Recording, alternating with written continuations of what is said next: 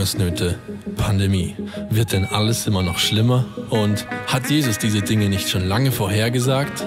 Lukas 21, Vers 28 sagt, wenn ihr die ersten Anzeichen von all dem bemerkt, dann richtet euch auf und erhebt freudig den Kopf, denn dann ist die Zeit eurer endgültigen Befreiung nahe herbeigekommen. Wenn du an die Zukunft denkst, was löst das in dir aus? Zuversicht? Angst? Oder Hoffnung und Stärke? Jesus kam, starb am Kreuz, stand auf von den Toten. Aber damit ist die gute Nachricht noch lange nicht vorbei. Jesus wird wiederkommen. Und das ist unsere Hoffnung. Jesus kommt wieder. Das große Comeback. Hey, ich, ich starte direkt durch. Ähm, und ich freue mich, dass ihr alle da seid. Hey. Und äh, die nächste Predigt ist auch hier zusammen mit zu erleben für die Serie. Wir sind aktuell in der Predigtserie Das große Comeback und da geht es um die Wiederkunft von Jesus. Und ich möchte uns da mal kurz einfach mal erklären, in der Bibel hat es 735 verschiedene Vorsagen, Vorhersagen und 596 davon, davon sind schon erfüllt. Das heißt, 81 Prozent von den ganzen biblischen Vorhersagen sind bis heute erfüllt. Also mindestens 81 Prozent. Von diesen 81 Prozent, das, das sind sozusagen die, die bis heute hätten erfüllt werden können, haben wir eine Trefferquote von 100 Prozent. Das bedeutet, bisher die Vorhersagen in der Bibel haben zu 100 Prozent getroffen, nicht eine war falsch. Sehr krass, oder? Dann gibt's ja noch die restlichen 19 Prozent von Vorhersagen in der Bibel, die noch nicht eingetroffen sind und die auch noch nicht hätten eintreffen können. Diese restlichen 19 Prozent, da geht es vor allem um die Wiederkunft von Jesus und um das Ende der Zeit. Das bedeutet so, ja, so 19 Prozent. Und wenn wir sehen, vorher war schon eine 100 Prozent Trefferquote, dann müssen wir sehen, dann hat es jetzt auch definitiv das Potenzial für eine 100 Prozent Trefferquote. Das bedeutet, wenn wir wissen wollen, wie geht's mit der Welt weiter? Wie geht's mit unserem Leben weiter? Wie sieht die Welt aus? Wie werden die letzten Tage aussehen? Dann schauen wir am besten in die Bibel, weil da hat bisher alles gestimmt. Ja? Und dass wir das einfach mal ein bisschen auf dem Schirm haben. Das heißt, lass uns mal Glauben schenken, was wir in der Bibel haben. Ja? Und, und das Krasse ist, Jesus, er, er wird gefragt, hey Jesus, wann wirst du wiederkommen? Also wenn du die letzten Predigten verpasst hast, geh mal auf YouTube, auf unsere Seite oder auf unsere Website und hör mal die letzten Predigten an. Wir haben da wirklich richtig gutes Zeug, dass du auch alles nicht äh, live vor Ort hier hören kannst, sondern wir haben mehr Predigten, als du live hören kannst. Und ähm, da wird Jesus eben hier gefragt, ey Jesus, wann wirst du wiederkommen? Und Jesus sagt nicht äh, 2000 so und so, sondern er sagt, hey, schaut die Zeichen. Ich nenne euch Zeichen. Und an diesen Zeichen werdet ihr erkennen, wann ich wiederkomme. Und es ist recht wichtig, dass wir das mal sehen. In der Predigt heute möchte ich mit uns die Zeichen für die Wiederkunft von Jesus anschauen. Darum mein Titel, die Zeichen für die Wiederkunft von Jesus. Und da könnt ihr gerne mitschreiben, weil das ist, äh, glaub, recht dicht. Ich habe sehr, sehr dicht. Ich wollte jetzt, habe mir vorhin überlegt, ob ich zwei Predigten draus mache, aber ich baller die einfach durch. Das heißt, es ist, geht sehr, sehr, sehr, sehr schnell. Äh, ich, also es geht sehr schnell vor sich. Daher äh, bleibt mit am Ball. Ja, schreibt mit, dann kann man besser aufpassen. Dann haben wir ähm, und, und jetzt da, da nennt Jesus Zeichen. Und ich möchte vor allem anhand von den Endzeitreden von Jesus, also die Bibel ist voll von verschiedenen Dingen, die vorhergesagt werden, wie es am Ende sein wird. Aber ich möchte den Fokus setzen auf das, was Jesus selbst gesagt hat. Das heißt in Matthäus 24 und 25, im Lukas Evangelium 17 und 21 und in Markus 13, das sind so die Stellen, die ich heute vor allem hinzuziehen möchte. Das heißt, das, was Jesus sagt. Es gibt noch viel mehr in der Bibel, aber ich gehe einfach auf das, was Jesus selbst gesagt hat, äh, als er hier mit seinen Jüngern unterwegs war. Das Krasse ist, es werden verschiedene Zeichen genannt und dann ist so, und dann erklärt Jesus den Umgang mit den Zeichen. Das heißt, es sind verschiedene Zeichen, wir sehen dann Dinge, wow, krass und wow. Und Jesus sagt, und jetzt sage ich euch, wie ihr damit umgehen sollt. Und das Hauptding, was er sagt, ist, seid wachsam. Macht die Augen auf. Erkennt die Zeichen. Darauf weist Jesus vor allem die ganze Zeit hin. Er sagt, die Zeichen kommen aber checkt auch, dass es Zeichen sind. Und darum ist diese Predigt heute, dass wir uns die Augen ein bisschen geöffnet werden für die Zeichen. Jesus sagt nicht, kämpft gegen die Zeichen an.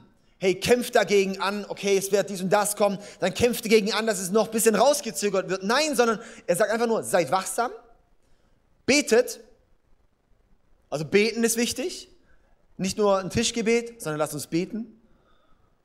Und dann macht euch keine Sorgen, habt keine Angst. Das sind so die Hauptargumente, wo Jesus sagt, die Hauptdinge, wo er sagt, so sollen wir mit umgehen. Wachsam, beten und keine Sorgen machen. Das heißt, unser Ziel ist es, das zu erkennen. Wir wollen nicht gegen die Endzeit ankämpfen, sondern wir wollen ready sein. Wir wollen bereit sein. Das heißt, wir sollen uns bereit machen. Und um zu sehen, es gibt verschiedene Zeichen und ich habe uns da vier äh, Kategorien. Also wenn wir Jesus seine Aussagen sehen, dann können wir das eigentlich in vier Hauptkategorien einstufen. Die eine Hauptkategorie ist, es gibt Zeichen in dieser Welt. Also es gibt Zeichen in der Welt, Zeichen in der Gesellschaft, Zeichen auf der Erde. Das ist die erste Kategorie.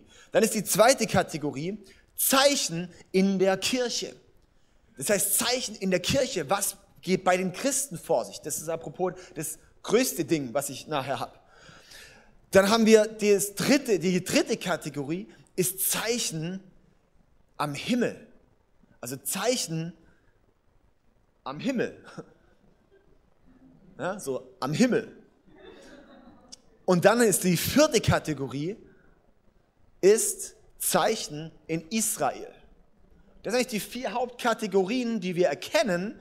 Und unter diese vier Kategorien habe ich dann die Punkte, die Jesus nennt, untergliedert. Die ganzen Zeichen, die Jesus nennt, er sagt es dann in Matthäus, und vor allem gehe ich heute anhand von Matthäus Kapitel 24, das ist so der Haupttext zu dem Thema und ziehe immer wieder aus die Parallelstellen dazu, aus Lukas und, und Markus. Und in Matthäus 8, 24, Vers 8 sagt Jesus, doch das sind alles erst der Anfang. Es ist wie der Beginn von Geburtswehen. Das bedeutet, Jesus sagt, hey, schau, was dort passiert, erkennt die Zeichen. Und warum sollt ihr es erkennen? Weil es ist wie Geburtswehen. Das bedeutet,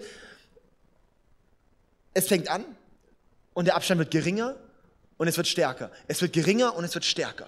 Der Abstand wird geringer, aber stärker und geringer und stärker. Und irgendwann ploppt das Baby einfach nur noch so raus. Aber wer weiß, am Ende, das Ende der Geburt, also das Ge die Geburt selbst ist immer das Schwerste. Aber Wehen, die verringern sich. Und dann so, ja, es ist ja auch so physisch, gell, wenn man weiß, okay, äh, nach fünf Minuten kommt die nächste Wehe, dann sollte man los ins Krankenhaus. Ja, so ist ja das ein bisschen. Das bedeutet, man weiß dann auch, ey, anhand von den Zeichen erkennt man. Das heißt, eine Mutter ist nicht überrascht, oh, hm, stimmt, da könnte ja ein Kind kommen. Nee, sondern sie weiß es, da kommt jetzt bald das Kind. Und so sagt Jesus auch, hey, lass uns erkennen, lass uns erkennen, was passiert. Und anhand von dem, die ganze Welt wird überrascht sein, aber ihr sollt nicht überrascht sein. Ihr sollt es erkennen. Okay? Sind wir am Start? Okay, also ich habe richtig Bock hier jetzt richtig schnell durchzuballern. Aber wir haben hier den ersten, die erste Kategorie Zeichen in der Welt. Zeichen in der Welt. Und darum, der erste Punkt, das erste Zeichen, das Jesus nennt, sind weltweite Konflikte. Vers 6 in Matthäus 24, ihr werdet von Kriegen hören. Ihr werdet hören, dass Kriegsgefahr droht. Lasst euch dadurch nicht erschrecken. Das heißt, habt auch keine Angst. Es muss so kommen, aber das Ende ist noch nicht. Ein Volk wird sich gegen das andere erheben und ein Reich gegen das andere. Das heißt, es wird, das, was wir dort sehen, ist einmal politische Kriege. Das heißt, Kriege für Gebietserweiterung und dann sehen wir ethnische Kriege, wo die äh, Völker gegen andere Völker kämpfen. Das bedeutet, es sind religiöse Kriege. Es sind, wo das eine Volk das andere hasst und darum Kriege sind. Das heißt, diese Kriege und weltweite Konflikte und diese weltweiten Spannungen, globale Spannungen, die werden zunehmen. Dann kommen wir zum zweiten Punkt. Also ich werde, vor allem es sind zwölf Punkte jetzt, gell? Ähm, die werde ich schnell durchhämmern, aber bei ein paar werde ich ein bisschen ausführen. Dann haben wir den zweiten Punkt. Das zweite Zeichen, was Jesus nennt, sind Naturkatastrophen. In Vers 7b und 8. Hungersnöte und Erdbeben werden bald diese Gegend heimsuchen und bald jene. Ja gut. Äh, doch das ist alles erst der Anfang. bald jene, genau. Doch das ist alles erst der Anfang. Es ist wie der Beginn von Geburtswehen. Das heißt, es sind Hungersnöte, es sind Erdbeben, auch in der Offenbarung, den äh, Paralleltext sehen wir, und Seuchen werden kommen. Ja, und das Ding ist, die Dinge werden zunehmen. Das heißt, es werden Naturkatastrophen zunehmen. Das heißt, wenn wir die ganze Klimageschichte anschauen, müssen wir wissen, es wird noch schlimmer. Das heißt, unsere Mission ist nicht, das Klima zu retten, sondern wir wissen auch, es wird schlimmer. Das eine ist, ja, wir setzen uns dafür ein, dass wir einfach auch bewusst leben, auf jeden Fall. Aber es ist was anderes, als dass es unsere größte Mission ist, dieses Thema zu verringern. Ja? Es gibt Hungersnöte. Wenn wir mal da schauen, es geht weltweit weiter. Dann es gibt dann verschiedene, ähm, dann Seuchen. Hey, Corona. Das müssen wir dort erkennen. Und wenn wir dort sehen, es ist sind Geburtswehen. Das bedeutet, es wird krasser und es wird näher aufeinander kommen. Das bedeutet, Corona müssen wir erkennen, das ist eine Geburtswehe und eine starke Geburtswehe. Wann gab es schon mal etwas, das global so viel Einschnitt genommen hat? Kaum was. Ja, es ist eine Geburtswehe. Aber was sagt dann Jesus? Habt keine Angst. Erkennt es und erkennt einfach, dass es zu den Geburtswehen gehört. Lasst uns daher auch nicht die falschen Kämpfe kämpfen. Und wenn wir dann die Nachrichten lesen, wenn wir die Nachrichten hören, wenn wir die Nachrichten sehen und dort ist wieder krass dies und krass das und Angst hier und Angst das, dann ist nicht bei uns, dass wir dort mitgehen, sondern dass ich sage, Gott sagt gerade zu mir, mach dich bereit. Das heißt, wenn wir davon hören, sagt Gott damit, hey, bist du ready, dass ich komme? Das heißt, wenn du jetzt in die Tagesschau schaust, wenn du heute wieder überlegst, was ist da wieder gemacht worden, hier gemacht worden, was ist da wieder, dann ist nicht, sich darüber aufzuregen oder davon Angst zu haben, sondern dich selber bereit zu machen für Jesus. Okay? Das ist ein Perspektivwechsel. Darum redet Jesus von dem Zeichen, dass wir es erkennen. Okay, kommen wir zum dritten Punkt. Und dann, also wir sind gerade noch zum In der Welt. In Matthäus 24, Vers 37 heißt es, wenn der Menschensohn wiederkommt, wird es sein wie zur Zeit Noahs. Das heißt, es ist wie zur Zeit Noahs, das ist der dritte Punkt, es ist wie zu den Zeiten Noahs, das bedeutet Okkultismus und Gewalt. Wie? Das verstehe ich jetzt nicht. Okay, wenn Jesus sagt, hey, wenn ich wiederkomme, wird es hier zugehen, wie zu den Zeiten Noahs, dann müssen wir schauen, was war zu den Zeiten Noahs. Also gehen wir mal in den 1. Mose Kapitel 6 und schauen dort rein. Und das sind einfach zwei Dinge, die ich dort vor allem jetzt highlighten möchte, ist Okkultismus. Okkultismus. Dort lesen wir von den Gottessöhnen, die mit den menschlichen Frauen Sex haben und daraus entstehen Nephilim, die sogenannten Riesen und die, da war alles nur böse auf dieser Erde. Diese Gottessöhne, das waren wie Dämonen, mit denen Frauen dann Sex hatten. Es war hoch okkult, was dort passiert ist. Und Du musst nur mal in, in, Satanismus dich mal mit auseinandersetzen. Du liest dort, du hörst dort sehr viel, dass Frauen vergewaltigt werden können von Dämonen und so weiter und so fort. Das ist für uns manchmal, wo wir nur im Sichtbaren leben, haben wir das gar nicht auf dem Schirm. Und daher ist es natürlich auch so easy, dass wir es alles nicht checken. Der Okkultismus war dort groß. Und wenn wir heute in die Gesellschaft schauen, müssen wir sehen, der Okkultismus nimmt zu wie die Sau. Leute sind spirituell so offen, dass sie oft nicht mehr ganz dicht sind. Es ist so viel in jedem Laden findest du Buddhas. Wir denken halt, das ist ein Dekostück. Nee, das ist was Okkultes, was dort passiert.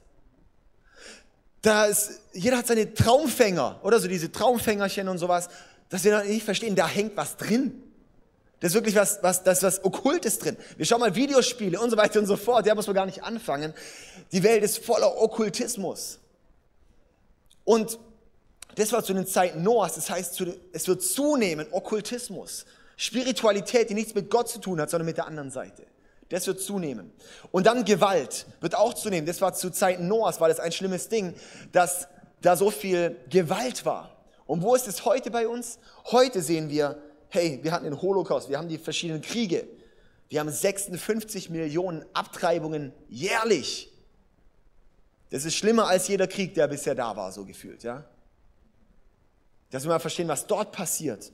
Wir haben 40 Millionen Menschen in Zwangsarbeit, 25 Millionen oft Frauen und Kinder in Sexprostitution, in, in, in, in, in äh, Sexsklaverei. Das ist crazy.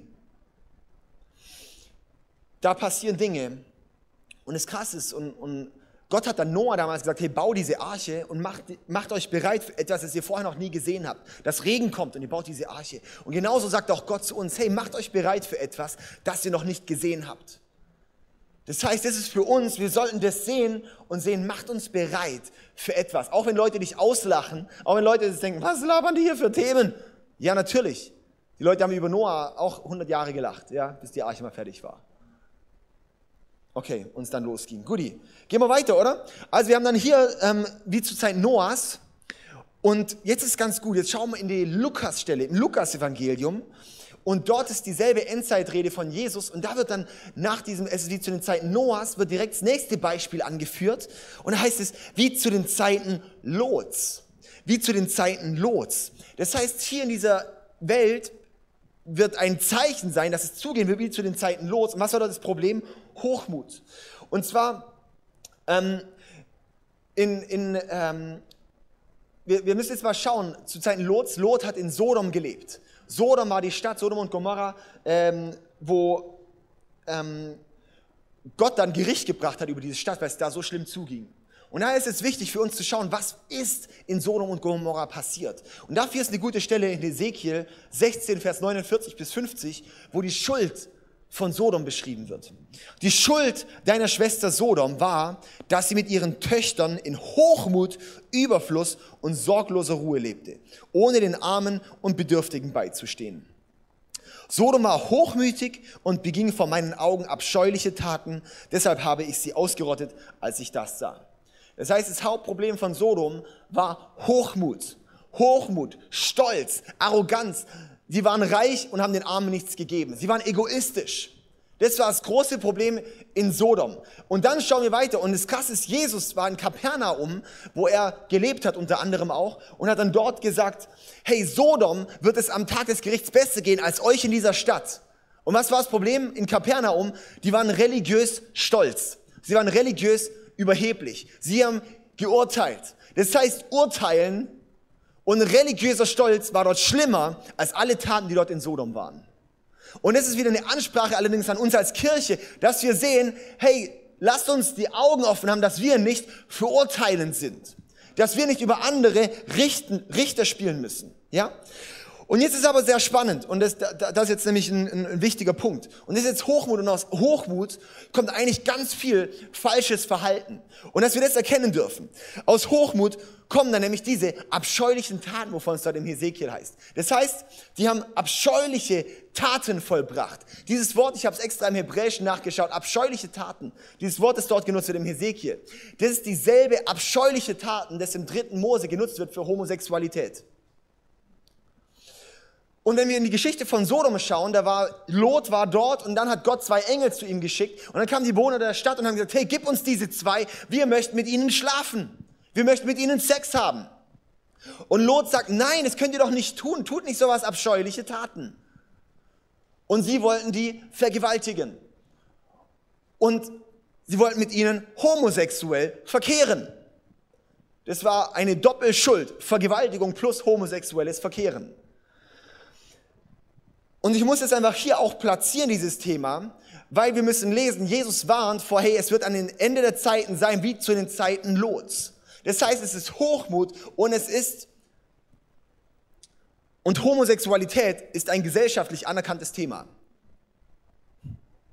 Ich, ich muss es so klar benennen, weil wir das einfach in dem Text sehen. Und zwar ist krass bei Lot, als er dann sagt, hey nein, tut sowas nicht dann sagen die Bewohner von Sodom, sagen dann zu Lot, jetzt spielst du dich als Richter auf. Das heißt, Lot hat ein anderes Wertesystem und hat gesagt, hey nein, tut das nicht. Ich finde es nicht gut. Und sie sagen dann, was verurteilst du so krass? Und das ist, was wir heute in der Gesellschaft sehen, ist, wenn du dich äußerst zu einem Thema oder auch bei diesem Thema sagst, hey, ich glaube, dass Homosexualität nicht das göttliche System ist, wie Gott es sich gedacht hat, wie Gott sich Ehe gedacht hat. Wenn man das heute sagt, dann wird die Gesellschaft sagen, was bist du für ein Richter? Was bist du für ein Vertreter? Und dann machst du dich mittlerweile, kommst du, kannst du in den Knast kommen für so eine Aussage. Das heißt, wir müssen erkennen, diese ganze Strömung hat sich erst in den letzten 10 bis 20 Jahren so krass entwickelt.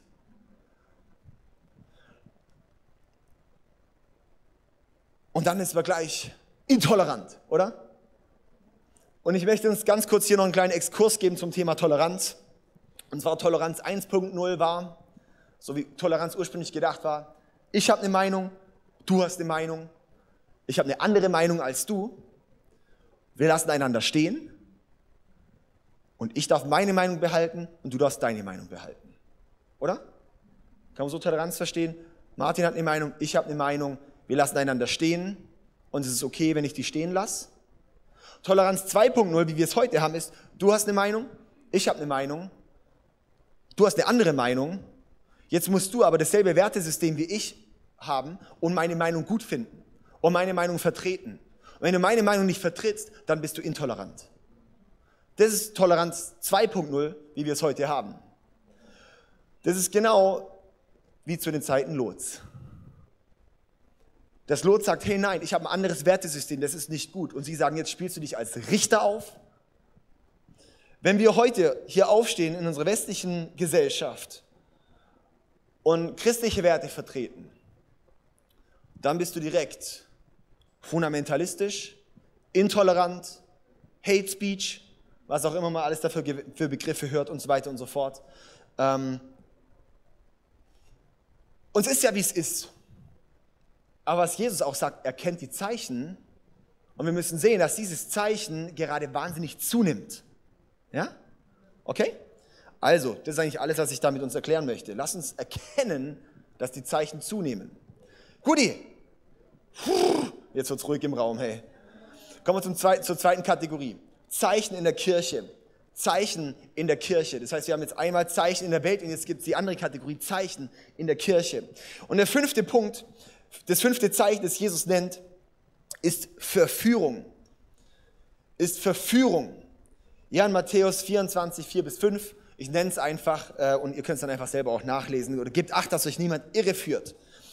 Ja, und zwar verführen, ähm, oder denn, denn viele werden unter meinem Namen auftreten, sie werden behaupten, sie seien der Messias und werden viele irreführen. In anderen Übersetzungen heißt es eigentlich so, viele werden auftreten und sagen, schau, ich bin es.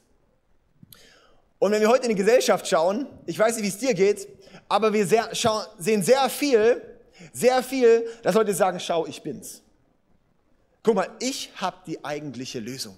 Ich habe die Lösung, die Welt zu retten. Ich habe die Lösung und, und ich finde es so krass, wenn wir manchmal auf die Worte achten, die auch in der Politik genutzt werden. Wenn wir versuchen wollen zu retten oder was auch immer, gell? Guti. Also, Verführung kommt, weil man die Wahrheit nicht kennen. Verführung, also das heißt, du wirst geführt, aber dann wirst du verführt. Das heißt, du gehst eigentlich in die eine Richtung, aber bekommst dann plötzlich eine andere Führung und wirst dadurch verführt. Das ist Verführung, oder? Und Verführung, die lenkt dich eigentlich so vom lebendigen Glauben ab. Verführung, die kommt, wenn du nicht mehr auf dem Wort Gottes stehst. Das Wort Gottes ist die Wahrheit auf der wir als Christen unsere Wahrheit ziehen. Wir müssen sehen, alle Meinungen, die auf dich einprasseln, sind nicht Wahrheit, sondern Weltanschauung. Alles, was du hörst, alles, was du mitbekommst, alles, was du geprägt wirst, ist Weltanschauung. Es steckt immer ein Gedankengut dahinter. Und hinter diesem Gedankengut, und natürlich die Medien verstärken es massiv. Mittlerweile, auch wenn die Medien auch Dinge nicht mehr zulassen. Dadurch kann man natürlich noch mehr verprägen, noch mehr verführen. Ja? Und dass wir da einfach auch sehen, lasst uns nicht alles glauben, was wir hören. Sei es in den alltäglichen Dingen, sei es in Glaubensdingen. Ich habe mir manchmal richtig Bauchweh, wenn ich überlege, boah, wie viel Bullstuhl manchmal im YouTube kursiert an Inhalten, auch über theologische Inhalte. Wo ich denke, wow, ich finde es so krass, wie viele Christen zurzeit verführt werden. Einmal, wo dann die Bibel einmal kurz durch den Weichspüler gewaschen wird und am Ende bleibt noch das Hardcover da. Und das war's.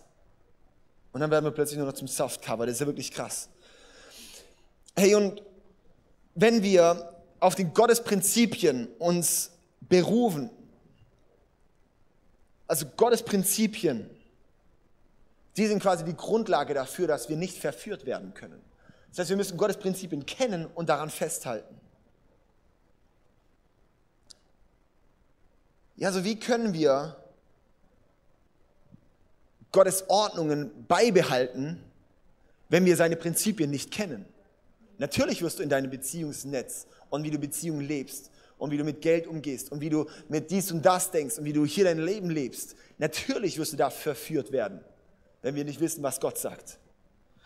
Und ich sehe, es ist extrem wichtig bei Verführern, dass wie so ein Spirit, dass wie so ein Geist oft dahinter. Hinter, hinter Weltanschauung. Und da ist wichtig, dass wir als Christen lernen, und da lesen wir auch davon, dass es wie die Gabe von Geisterunterscheidung, dass wir erkennen, was für ein Spirit ist da gerade dahinter. Und du siehst ganz häufig, was für ein Spirit steckt hinter manchen Bewegungen. Was für ein Spirit steckt hinter manchen Sachen, die so passieren. Und es ist wichtig, dass wir das differenzieren können. Und dass wir das sehen können und einschätzen können. Das heißt, was ziehen wir daraus aus Verführen? Hey, bau dein Wort auf Gottes, bau deine Wahrheit auf Gottes Wort. Und nicht auf den Wort von den Dingen, die auf dich einprasseln. Dass wir darauf unsere Wahrheit aufbauen. Und wisst ihr, was ich so krass finde? Wenn wir so über Zeichen, weil Jesus sagt, ey, erkennt die Zeichen. Und aber der erste Teil hier, das ist eigentlich Vers 4, gell, über Verführung. Das heißt, das allererste, was er sagt, ey, aber viele werden verführt werden. Das ist eigentlich das aller, aller, allererste, was er nennt. Er sagt, ey, erkennt die Zeichen, aber Achtung, viele werden verführt. Warum sagt er das als erstes? Es ist so wichtig, weil durch die Wehen, die wir dort sehen, oder durch die ganzen Dinge, die wir sehen, durch die kommt Verblendung, dass wir oft die Verführung gar nicht mehr erkennen. Oder wenn ich auch aktuell sehe, hey, es ist wichtig, wir müssen aktuell Zeichen erkennen. In der aktuellen Zeit ist es wichtig, dass wir Zeichen erkennen. Es ist, weil alles, in alles, was passiert, dient am Ende zu dem, wo wir dann irgendwann stehen werden, dass Jesus wiederkommt. Also alles. Auch jede politische Entscheidung führt gewisserweise in eine gewisse Richtung. Müssen wir schon erkennen. Also wir müssen immer einen roten Faden haben. Ja, so. Und wir müssen auch sehen, hey, die Bibel, wenn wir dort schauen, ja, da geht es am Ende den Bach runter. Ja, und am Ende, da gehen Dinge, werden Dinge schwierig. Das heißt, natürlich ist es so, dass auch politische Entscheidungen, das ist nicht unser Kampf, politisch jetzt zu kämpfen, aber die Dinge zu erkennen. Und jetzt durch das, was passiert in den Medien aktuell, dass alles, wo du mal kritisch denkst, als Verschwörungstheorie oder als äh, Rechtsextremismus oder was auch immer abgetan wird, macht man es extrem schwierig, dass man Dinge mal mit einem neutralen Auge betrachten darf und man sagen darf, hey, ich darf was kritisch beäugen, weil du traust dich schon gar nicht mehr. Das heißt, du traust dich gar nicht mehr zu hinterfragen, ob das gerade Verführung sein könnte. Und das ist einfach gefährlich, sage ich mal. Und darum lass uns einfach dort bewusst sein, hey, es gibt Verführung. Und darum ist es wichtig, dass wir die Zeichen erkennen. Okay, kommen wir zum sechsten Punkt. Der sechste Punkt ist Christenverfolgung.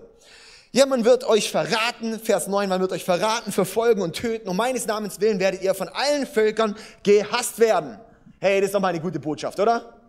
Aber wenn du willst, was heißt es, Christ zu sein, bedeutet, du wirst verraten, verfolgt und getötet werden. Um meines Namens willen werdet ihr von allen Völkern gehasst werden. Wichtig, Christenverfolgung heißt Verfolgung um Christi willen. Nicht Verfolgung für irgendetwas. Als Christen müssen wir nicht auf unsere Menschenrechte bestehen. Menschenrechte sind nicht Teil von Christenverfolgung für uns. Das heißt, aktuell, wenn wir merken, es werden Dinge eingeschränkt, ist das nicht unser Kampf, das ist nicht die Christenverfolgung. Ja? Ist auch ganz wichtig, das zu sehen. Weltweit werden in 140 Ländern Christen verfolgt. 140 Länder sind voll mit Christenverfolgung. 309 Millionen Christen werden verfolgt. Das ist das verfolgteste, die verfolgteste Gruppierung der Welt. Nur das kriegen wir hier bei uns in westlichen Ländern gar nicht so krass mit. Bei uns sieht es eher so aus, hey, du steht, drehst mal ein für christliche Werte. Ja, so, genau. Das ist so ein bisschen das, was wir so erleben, aber das ist noch nicht so schlimm. Also, ich möchte jetzt hier noch kurz einen kleinen Exkurs machen. Und zwar werden wir auch sehen, was auch mit Christenverfolgung, was dort auch kommen wird. Und zwar lesen wir in Offenbarungen, das ist für mich ein wichtiger Teil, das kurz zu nennen. In Offenbarung 13, Vers 16 bis 18 heißt es, und das zweite Tier verlangte, dass jeder, ob groß oder klein, reich oder arm, Freier oder Sklave, sich ein Zeichen auf die rechte Hand oder auf die Stirn prägen ließ. Ohne dieses Zeichen, das entweder der Name des Tieres oder das Zahlensymbol seines Namens war, konnte niemand irgendetwas kaufen oder verkaufen. Also, es wird etwas kommen, was auf der Hand oder auf der Stirn ist, und ohne dem kannst du nicht kaufen oder verkaufen. Jeder Mensch wird es bekommen. Ja? Im Kapitel 14 von Offenbarung lesen wir, jeder, der dieses Zeichen hat, der wird nicht gerettet werden können. Der hat quasi dort sein Gericht schon auf sich drauf. Das ist ziemlich krass. Das ist eigentlich eine der wenigen Aussagen in der Bibel, wo wir sehen, das gibt es wirklich the point of no return. Das ist ziemlich krass. Also das ist einfach mal kurz die Brisanz zu erkennen von diesem Thema. Und das heißt, es wird etwas kommen, das jeder Mensch bekommen soll, ohne dem kannst du weder verkaufen oder kannst nicht kaufen.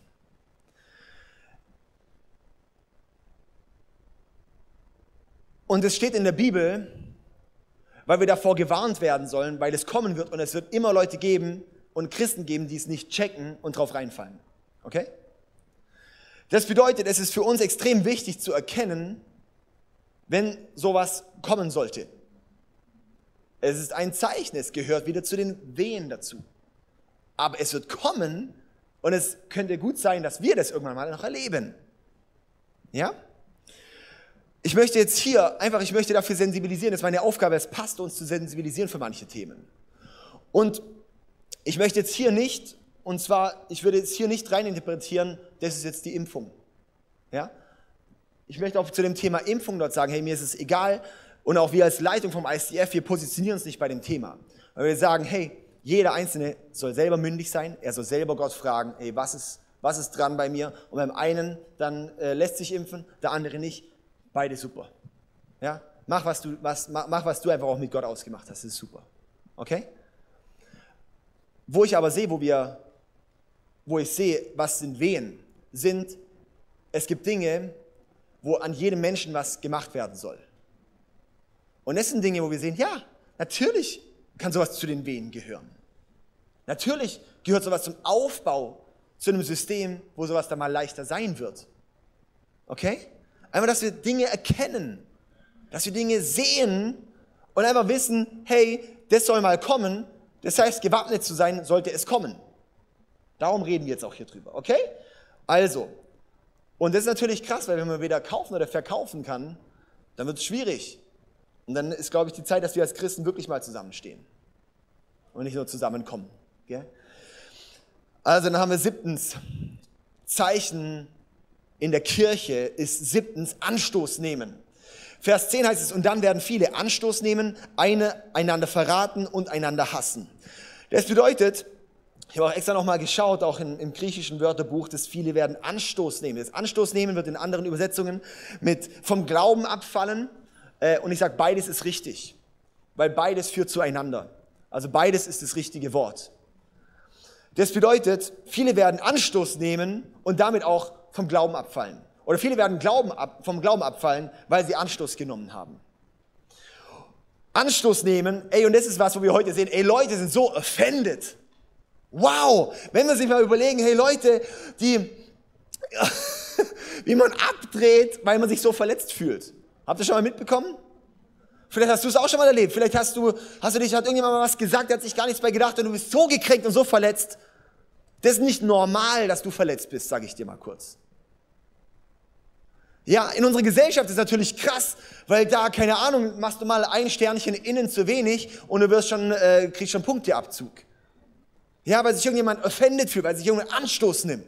In der Kirche ist es auch so krass. Und ich sehe, wenn du Anstoß nimmst an Dingen, wenn du, wenn du dich angegriffen fühlst wegen Dingen, dann bist du dir einfach nicht bewusst, wer du eigentlich bist. Wenn wir ange uns angegriffen fühlen, dann heißt es, dass noch was da ist, das auch angreifbar ist. Wenn du nicht angreifbar bist, weil du weißt, dass du Jesus hast und dass du in ihm bist und wer er sagt, wer du bist, dann kann man dich auch nicht angreifen. Und es ist so wichtig, dass wir solche Dinge erkennen und wir sind in einer Zeit, wo Leute Anstoß nehmen, wie verrückt. Und es gibt Leute, die lassen sich nicht mehr in ihr Leben sprechen. Und darum Anstoß nehmen, lass uns da auch sehen, hey, es gibt eine Zeit, in der wir erkennen, Leute sind gleich destroyed, wenn sie mal ein Feedback bekommen. Soll ich dir was sagen, wenn du nicht bereit bist zu wachsen, dann ist eh schwierig. Ja, und Ungerechtigkeit gehört halt zum Leben dazu. Wir müssen auch verstehen, dass in unserer Welt es auch dazugehört, dass du halt mal angegriffen wirst. Dass nicht alles immer, dass nicht alles immer nur Kuschel, Kuschel hier und da ist sondern ja. Aber die Frage ist, wie gehen wir damit um? Wie lernen wir damit umzugehen? Nimmst du Anstoß oder kommt Friede und Heilung in dein Leben? Und auch die Frage, wer darf in dein Leben sprechen? Ist überhaupt Wahrheit in deinem Leben willkommen? Und das Krasse ist, in Matthäus 18, 34 dort, sagt dann auch Jesus, hey, wer diese Unvergebenheit hat, wer noch Dinge nachträgt, wer Dinge auf, auf, sein, auf sein Ding dort beharrt, der wird an die Folterknechte übergeben. Das bedeutet, wenn du Unvergebenheit, Bitterkeit in deinem Leben hast, dann machst du damit Raum, dass dämonische Kräfte wirken dürfen. Das heißt, wenn bei dir noch so Unvergebenheit und Bitterkeit ist, dann ist damit Platz, dass dämonische Kräfte wirken dürfen. Als Christ? Ja, als Christ. Achtens, falsche Propheten. Jesus warnt vor falschen Propheten. Falsche Propheten werden in großer Zahl auftreten und viele irreführen. Das kann man sehr, sehr, sehr viel da drin auch, auch verstehen, was es ist. Es werden auch falsche Propheten sein, die werden Zeichen und Wunder tun. Das heißt, es wird Leute geben, die werden Wunder tun, die werden heilen unter christlichem Deckmantel, aber das sind falsche Propheten. Das sind meistens Leute, und zwar falsche Propheten, ziehen Leute zu sich und nicht zu Jesus. Wenn du siehst, dass es diese krassen Leute gibt, wo Leute denen hinterherrennen und sie mehr zitieren, als sie Jesus zitieren, dann ist deine Perspektive auf sie, sie sind ein falscher Prophet. Und da ist wichtig, dass wir dort das erkennen. Falsche Propheten, die adressieren äußere Probleme und nicht die inneren Probleme. Falsche Propheten, die schauen die streicheln ihr ein bisschen und führen dich nicht zur echten Umkehr. Echte Propheten, die führen dich zu einer Umkehr zu Jesus. Echte Propheten, die ziehen dich zu Jesus. Falsche Propheten sagen Friede, Friede, wo kein Friede ist, so heißt es in Jeremia, glaube 6 oder so. Ja? Also falsche Propheten werden kommen. Dann neuntens, Gesetzlosigkeit. Gesetzlosigkeit. Vers 12, und weil die Gesetzlosigkeit überhand nehmen wird, wird bei den meisten die Liebe erkalten. Wer aber bis ans Ende standhaft bleibt, wird gerettet. Das ist an Christen jetzt, gell? Das heißt, in christlichen Kreisen wird es zur Gesetzlosigkeit kommen. Man kann es auch sagen, sie werden die billige Gnade überbetonen. Man kann auch sagen, sie sagen, cool, Jesus hat mich eh gerettet, ich kann machen, was ich will. Sie können sagen, ich habe mein Bekehrungsgebet gebetet und bin damit auf Nummer sicher. Aber mein Leben muss dem nicht mehr folgen. Das ist das, was das eigentlich heißt. was passiert dann? Dass die Liebe erkaltet. Bei wem ist die Liebe kalt Jesus gegenüber? Dann wäre bei dir die Frage, ob vielleicht Gesetzlosigkeit kommt. Und Gesetzlosigkeit heißt nicht, gesetzlich zu sein, sondern Gesetzlosigkeit heißt, aus den Ordnungen Gottes rauszutreten. Wenn du merkst, dass deine Liebe zu Gott erkaltet, dann ist bei dir die Frage, wo bist du außerhalb der Ordnung Gottes? Und dann ist der Punkt, wieder zurück in die Ordnung Gottes zu treten. Auch Gesetzlosigkeit ist auch, wenn wir überhaupt so schauen, Leute, wie gesetzlos erziehen wir auch Leute. Schau mal, Kindererziehung, wie gesetzlos, disziplinlos Kinder erzogen werden. Ja? Ich gehe da direkt schon weiter ist nochmal ein ganz großes Thema für sich, das ganze Thema. Dann kommen wir zum zehnten Punkt. Das zehnte Zeichen, das Jesus nennt, das wird in der Kirche sein, ist weltweite Evangelisation. 14, die Botschaft vom Reich Gottes wird in der ganzen Welt verkündet werden, damit alle Völker sie hören. Dann erst kommt das Ende. Das heißt, Jesus sagt bei eigentlich die ganzen Zeichen, er kennt die Zeichen, er kennt die Zeichen, er kennt die Zeichen. Und bei diesem Zeichen, wenn die ganze Welt von Jesus gehört hat, dann werde ich kommen. Das heißt, es ist unser Auftrag, so wie es Lukas letzte Woche gepredigt hat, wir können die Wiederkunft von Jesus beschleunigen, indem wir das unterstützen. Darum spenden wir als ICF in die Mission. Darum schicken wir Missionare. Darum beten wir dafür, dass die Völker erreicht werden. Darum gehen wir online, dass Menschen von Jesus hören. Ja? Solches sind so Dinge, die man da reingeben kann. Dann kommen wir zum dritten, zur dritten Kategorie. Es gibt Zeichen am Himmel. Zeichen am Himmel. Das bedeutet, Einmal auf der Erde, dann gibt es Zeichen in der Kirche und dann gibt es Zeichen am Himmel. Aber wirklich so unser sichtbarer Himmel. Punkt 11, das ist das elfte Zeichen, das Jesus nennt, ist kosmische Veränderungen. Unmittelbar nachdem diese schreckliche Zeit zu Ende ist, wird sich die Sonne verfinstern, der Mond wird nicht mehr leuchten, die Sterne werden vom Himmel stürzen und die Kräfte des Himmels werden erschüttert. Das werden wir alle sehen und checken dass da irgendwas nicht so läuft. Wobei man wird wahrscheinlich wieder irgendwas erklären können. Ey, das ist dies und das und hier und da. Ja, so haben wir ja alles immer. Ähm, dass viele, viele Leute trotzdem nicht checken werden. Sonne, Mond werden verdunkelt, Meteoriten werden kommen und so weiter und so fort. Wird eine spannende Zeit. Wir müssen dort erkennen, es sind keine Todeswehen, es sind Geburtswehen. Das heißt, es soll etwas geboren werden. Es heißt, Gott möchte da was Neues hervorbringen. Und Gott möchte dort, und so bisher so die ganze Weltgeschichte, also mal, äh, mittlerweile sagt man so, dass 86 Prozent der Weltbevölkerung haben eine pessimistische, ähm, pessimistische ähm, Langzeitperspektive. Das heißt, man hat die Perspektive, die Welt geht immer runter und immer schlimmer und immer schlimmer und immer schlimmer. Das ist die pessimistische, 86 Prozent der Weltbevölkerung würde das so sagen, ja? Und dann ist aber die apokalyptische Perspektive, ist, also wie wir eigentlich als, aus, aus biblischer Sicht sagen, ist, es wird, ja, es wird immer schlimmer, immer schlimmer, immer schlimmer. Dann kommt Jesus und dann, bam, dann wird es aber richtig geil. Das ist so die Jesus-Perspektive. Wenn Jesus kommt, dann wird es für uns richtig gut. Also für uns halt, gell? Genau. Aber immerhin, gell? Also, dann gehen wir mal weiter. Das vierte, vierte Kategorie, die vierte Kategorie ähm, sind die Zeichen in Israel. Und es ist wichtig, dass wir die Zeichen in Israel auch sehen. Und zwar darum ist mein, das zwölfte Zeichen, wo Jesus sagt, schaut auf Israel. Matthäus 24, 32 bis 33 heißt es, lernt vom Feigenbaum. Klammer auf, der Feigenbaum ist in der Bibel das Symbol für Israel. Klammer zu. Wenn seine Knospen weich werden und die Blätter zu sprießen beginnen, wisst ihr, dass der Sommer kommt, ohne dass es euch jemand sagt. Und da sagt er eben auch, hey, schaut auf Israel. Erkennt, was bei Israel passiert, wenn dort jetzt anfangen, die Knospen zu kommen dann wisst ihr, was kommt, weil wir jetzt das alles andere gehört haben. Dann wisst ihr, was kommt. Ohne dass es euch jemand sagt, weil wir es checken werden, weil wir die Zeichen erkennen werden. Wenn ihr also seht, wie alle diese Dinge passieren, dann wisst ihr, dass die Wiederkunft des Menschensohnes vor der Tür steht.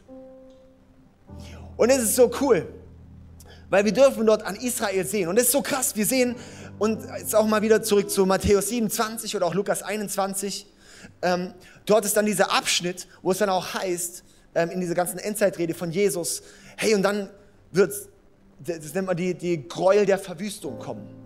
Da zitiert Jesus dann Daniel und sagt, hey, wie Daniel schon gesagt hat, wird dies und das kommen. Und dann werdet, werdet und das ist diese Verse, wo dann Jesus sagt, hey, und bete, dass ihr zu dieser Zeit nicht schwanger seid. Und wenn ihr wenn es losgeht, dann werdet ihr nicht mal mehr in, eure, in euer Haus können und die Sachen packen, sondern ihr müsst sofort los. Und flieht dort und dies und das dorthin. Das sagt Jesus. Diese, dieser Abschnitt, der ist schon abgeschlossen. Das ist 70 nach Christus passiert. Die Prophetie, die Daniel hatte und was Jesus, auch was Jesus dort auch Bezug nimmt, das ist dort 70 nach Christus passiert. Und zwar ist ab, die, ab dort sind die Juden verstreut gewesen. Du hättest nicht mehr sagen können, hey hier, ähm, Juden, lass uns hier was Neues, lass uns hier in unser Land sein. Nee, die waren über 1000, fast 2000 Jahre, fast 2000 Jahre gab es kein Volk Israel mehr, gab es kein Land, gab's, es gab Juden irgendwo auf der Welt. Und das Krasse ist, und dann nach dem Zweiten Weltkrieg, nach dem Schlimmsten, was dort passiert ist, für die Juden, dann wurde danach der Staat Israel gestartet. Und das ist eine Prophetie, die wir dort sehen, weil im nächsten Vers, in Vers 34 äh, heißt es dann auch, dass die Generation, die das erlebt, die wird aufs Ende erleben. Das ist die Generation, die sieht, dass der Sommer kommt bei Israel. Die werden das Ende erleben. Und das finde ich sehr spannend, weil wenn wir schauen auf Israel, und wenn wir schauen in die Zeichen und wir schauen, wie die Wehen zunehmen, dann lässt es für uns schon schließen, dass die Zeit näher wird. Ich würde sagen, die Hälfte der Zeichen sind erfüllt, die andere Hälfte noch nicht. Das heißt, morgen rechne ich jetzt noch nicht mit der Wiederkunft von Jesus. Aber wie wir im letzten Jahr erlebt haben, dass Dinge extrem beschleunigt werden können. Von zack, von einem Tag auf den anderen.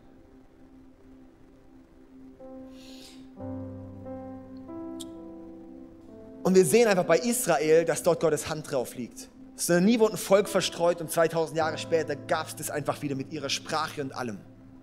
Das ist einfach abnormal. Das ist einfach Gottes Handschrift persönlich. Das ist so Wahnsinn. Und dass wir auch schauen werden, hey, die ganze Welt wird sich aber auch, also die Welt sich auch gegen Israel stellen. Das heißt, du kannst in die ganzen verschiedenen, auch politischen Strömungen schauen Und viele Strömungen, die eigentlich überhaupt nichts mit Israel zu tun hätten, die eigentlich für dies und das und hier Menschenrechte und alles und anti-Israel sind. Das ist total spannend, das mal zu sehen. Wissenschaftsströmungen. Das ist total krass. So offen für alles, aber anti-Israel. Muss einfach mal bewusst sein, was dort passiert. Warum? Weil da ist eine Story dahinter. Da ist ein roter Faden drin. Das sind Wehen, in denen wir stehen. Und jetzt finde ich es so krass, weil wenn wir das mal hier schließen, äh, ich glaube, ich schließe jetzt da nämlich, ähm, und zwar, wir haben diese verschiedenen Zeichen und Jesus nennt uns diese Zeichen, dass wir sie erkennen sollen. Das heißt auch, wie es am Anfang gesagt habe, hey, Jesus sagt, seid wachsam, seid wachsam, seid wachsam, seid wachsam. Ihr müsst nicht ankämpfen gegen die Zeichen. Baut nicht Vorrichtungen, dass der Meteorit halt noch oben bleibt. Was auch immer. Macht das nicht zu eurem Kampf, macht das nicht zu eurer Mission, sondern die einzige Mission, die wir ganz klar hier drin sehen, ist die weltweite Evangelisation. Das ist der einzige ganz klare Auftrag, den wir dort drin haben. Das und Israel zu segnen. Das heißt, das sollten unsere Anliegen sein. Wir sollen wachsam sein, die Dinge erkennen. Darum rede ich heute darüber, dass wir, wenn wir Dinge erkennen, dass wir sie erkennen. Dass wir beten. Dass wir beten. Und wofür beten? Beten, dass unser Glaube nicht aufhört.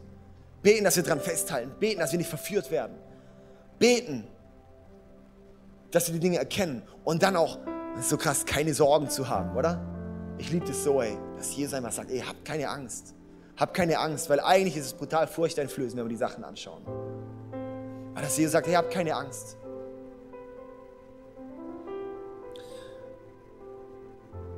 Und da möchte ich mit uns einfach wir auch das schließen und auch mit uns beten und dich ermutigen, wirklich auch das zu bewegen und die Augen offen zu haben, die Bibel zu lesen. Äh, wenn ich es richtig im, im Kopf habe, gibt es äh, 256 Stellen, die über die Endzeit gehen in der Bibel. Das ist ganz cool, die zum Beispiel mal zu lesen. Also lasst uns ein Bewusstsein zu haben und auch lernen, und die Bibel lesen mit diesem Blick, wow Gott, was möchtest du sprechen? Nicht jedem YouTube-Prediger glauben, was da überall immer erzählt wird und reininterpretiert wird. Aber mal auch einfach die Bibel mal selber zu nehmen.